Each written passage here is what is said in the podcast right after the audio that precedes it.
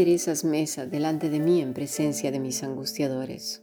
Esos angustiadores son todos esos animales que están esperando cualquier descuido, cualquier distracción de esas ovejitas que andan por ahí saltando alegremente, ¿verdad? Nuestro buen pastor no se descuida de nosotros. A lo mejor un pastor convencional sí, pero el, el buen pastor no. Sin embargo, ya sabemos que las ovejas son muy testarudas, torpes, tercas, tosudas. Estamos hablando de las pequeñas zorras que destrozan todo el viñedo, pero que, que entran de manera sigilosa por lugares pequeñitos, ¿verdad? Y que eh, la ruina no se ve de inmediato, sino progresivamente, posteriormente, que son animalitos difíciles de cazar. Por ser ágiles, ¿verdad? También estamos viendo Gálatas 5.9, un poco de levadura. Cuando somos así de curiosos, curiosas, bueno, no pasa nada. Un poquito. Total, ¿qué puede pasar, no? Como cuando los niños ponen la manita en el fuego, ¿no? Y, y van probando a ver si, ¿qué haces, no? O, cuando quieren tocar algo o tomar algo, jugar con algo y están ahí probándote a ver, a ver si cedes, a ver si cedes. Nosotros siendo adultos tenemos exactamente la misma actitud. Estamos con Dios, a ver, a ver si cede, a ver si cede, ¿no? Y vamos probando aquí y allá hasta que quedamos petrificados. Estas pequeñas zorras no nada más entran para destruir matrimonios, relaciones de amistad, para destruir sociedades, países completos, proyectos. No, también se han introducido en las iglesias. Claro que sí. Una de ellas es aquella, aquella concepto errado del Evangelio, en donde se mezclan, que ya lo he dicho algunas veces, con prácticas mágicas, en las cuales el poder no viene de Dios, sino de la persona, del que lo dice. Por eso es importante que tengas tu oído bien eh, atento a la voz de, de tu buen pastor, tus ojos puestos en él hay que ver qué hay detrás de todas esas enseñanzas. Vamos a analizar.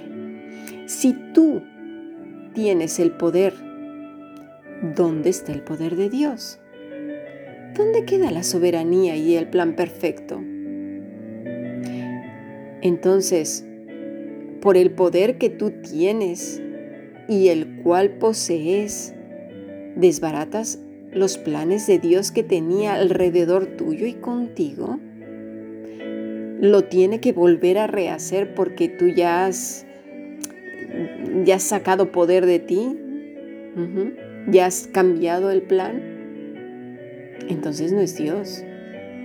Ya no es Dios porque ya le has desbaratado todo. ¿No te fijas lo que hay detrás? Observa todas esas cosas esas ideas que van mezclando una cosa con otra, esas pequeñas zorras, esa, poquita de levadura entra sigilosamente y te da un concepto de Dios equivocado al punto que entonces te frustras, porque obviamente no sucede lo que te habían dicho que sucedería, que aparecería, que vendría. Hoy vimos en Santiago 4 acerca de las almas adúlteras. Se refiere exactamente a esto. Están adulterando el Evangelio de Cristo con los apetitos terrenos, entre ellos la prosperidad y el eterno bienestar, la eterna salud de aquí de la tierra, con seres inmortales que no gozarán de la muerte física, porque están aferrados a seguir aquí no están proyectándose a la ciudad celestial. Con esto no estoy diciendo que hay que suicidarnos y buscar morir. No, sino que tienen un concepto errado del descanso y de la voluntad de Dios para cuando se acabó nuestro tiempo aquí en la tierra. Entonces, vamos a ver esta premisa.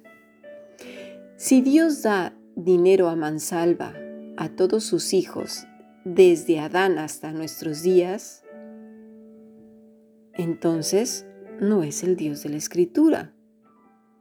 Es el Dios con D minúscula, Maamón, ¿sí? que es el Dios del dinero. El Dios Maamón con doble M. Y entonces a su vez, obviamente no es el Dios de Elías, ni de Isaías, ni de Jeremías, ¿sí?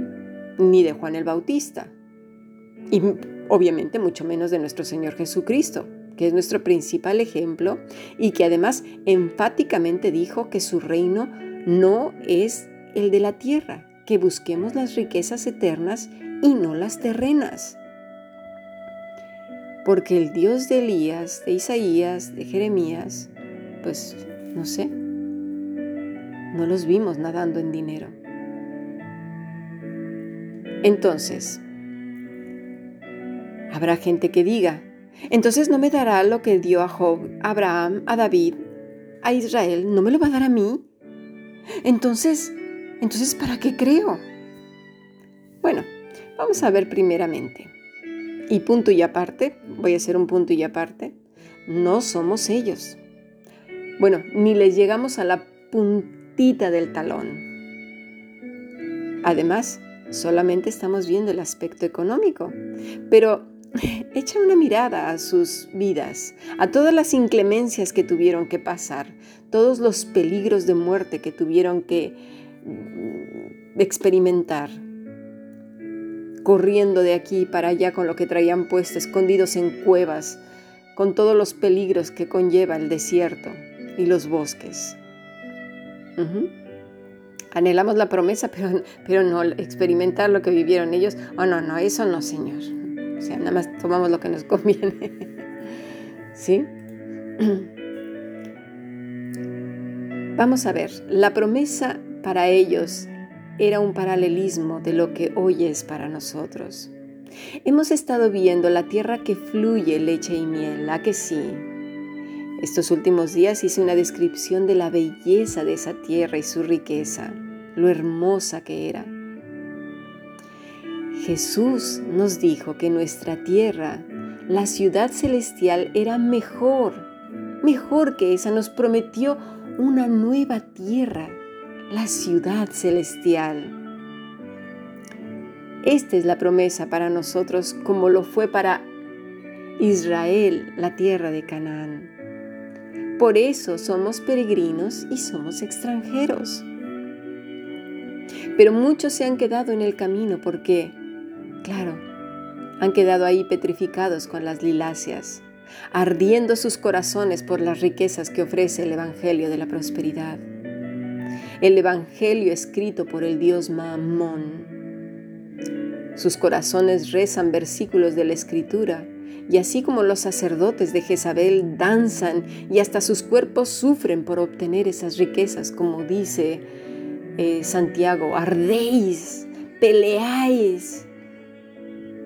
Pero así como a esos sacerdotes, sus dioses no les contestaron, tampoco a estos no les responden. El león rugiente los ha devorado, los tiene petrificados en la fila equivocada, lejos de la grey del buen pastor. Bien dijo nuestro amado Jesús, la puerta es estrecha, el camino es angosto, difícil de tragar es este bocado, lo sé, sobre todo para un corazón que ha sido leudado, que codicia y que arde por tener lo que los mundanos tienen. Pero Jesús leyó sus corazones. Entonces no tendré dinero, entonces me moriré de hambre, entonces no tendré la casa que esperaba, el coche que tanto he pedido, el puesto que llevo pidiendo desde hace años. Y Jesús contestó, no te afanes, conténtate con lo que tu Padre te da, Si Él alimenta a las aves del cielo y a las flores del campo, ¿no vales tú más?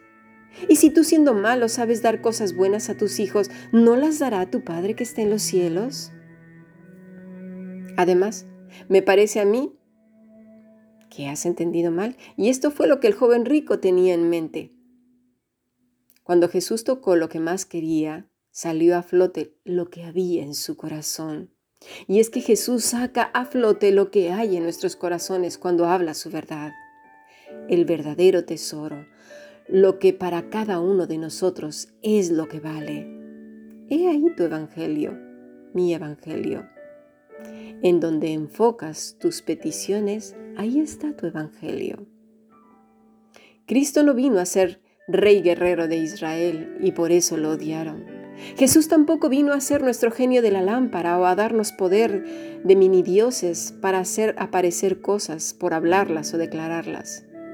Y por ello muchos han quedado decepcionados y corren hacia la pendiente sin fondo, deslizándose hacia las fauces del mismo Satanás. Jesús vino a rescatar a una humanidad condenada al juicio, a la ira de Dios, de vivir eternamente bajo la ira del Todopoderoso. Y esa es la obra maravillosa de nuestro amado Jesús. ¿Recuerdas la serpiente de bronce que levantó Moisés? Era un símbolo de Jesús.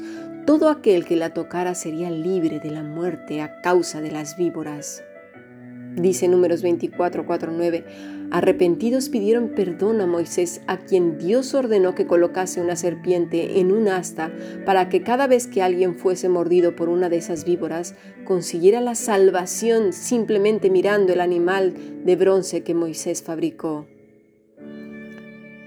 Moisés hizo lo que le mandó el Señor, y todo hebreo que era mordido, si miraba la serpiente de bronce, seguía con vida. En el Evangelio de, San Juan, Jesús dice a Nicodemo que como Moisés levantó la serpiente en el desierto, así tiene que ser levantado el Hijo del Hombre para que todo el que crea en Él tenga vida eterna. No dice que los que iban a hacer eh, eh, eh, mirar esa, esa serpiente o que iban a acercarse a Jesús, iban a tener riquezas o una super salud y que no gozarían de la muerte física nunca jamás es decir, que fueran eternamente humanos, sino que serían librados de la muerte, de lo imperdonable. Habían pecado y merecían morir bajo condenación. ¿Te fijas? Es lo mismo, exactamente lo mismo, si no valoramos el grave peligro en que estábamos. En que las serpientes, coyotes, pumas, aves de rapiña, vamos, demonios de todos los tamaños estaban esperando ansiosamente tu destrucción aquí y la ira de Dios en la eternidad para ti y para mí. Si no lo entendemos, estamos en otros prados con un montón de liláceas corriendo grave peligro. Todo aquel que veía esa serpiente de bronce era librado de la muerte. No dice que iba a tener todos los placeres de la tierra. Vuelve tus ojos y mira a Cristo.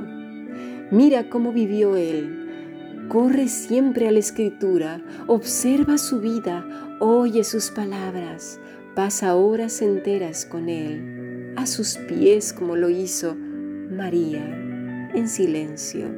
Escucha, quédate con Él. Escucha su voz mira su vida y quiera Dios que permanezcamos con Él todos los días hasta el fin. Él oro por ti y por mí. Sigamos aprendiendo.